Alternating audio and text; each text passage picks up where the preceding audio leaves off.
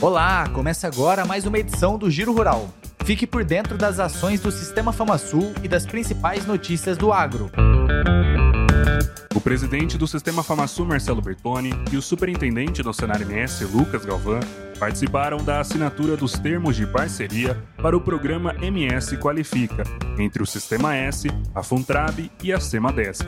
Essa é a nova etapa do plano de qualificação profissional para a inclusão, produtividade e o emprego no Estado. Representatividade do campo em Brasília. O presidente do Sistema FamaSul esteve no Distrito Federal para participar de uma reunião com o ministro da Justiça e Segurança Pública, Flávio Dino. Em pauta, Bertone e o superintendente do Senar MS, Lucas Galvão, levaram ao ministro a preocupação em relação aos conflitos fundiários e a segurança no campo. Na Casa Rural, Marcelo Bertoni se encontrou com o produtor rural Ricardo Baixa para tratar de questões fundiárias e indígenas e o marco temporal.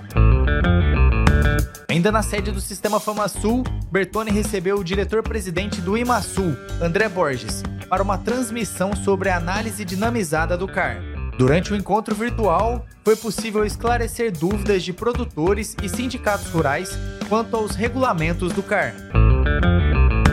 Em Brasília, a assessora jurídica da FamaSul, Giovana Zampieri Omena, esteve presente no primeiro Fórum Trabalhista da CNA e debateu sobre a segurança jurídica nas relações do trabalho. Ainda na capital federal, a representante da FamaSul também participou da reunião do Conselho Jurídico da CNA.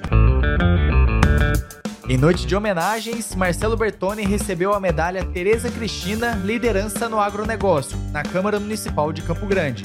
A medalha é de autoria do vereador Professor Riverton e reconhece líderes empresariais, pesquisadores e profissionais do agronegócio que se destacaram pelo trabalho voltado ao crescimento e modernização do setor.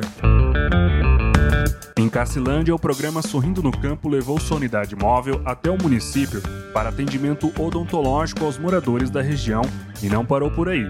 A ação de saúde do homem e da mulher rural ainda promoveu consultas e exames médicos gratuitos à população do campo.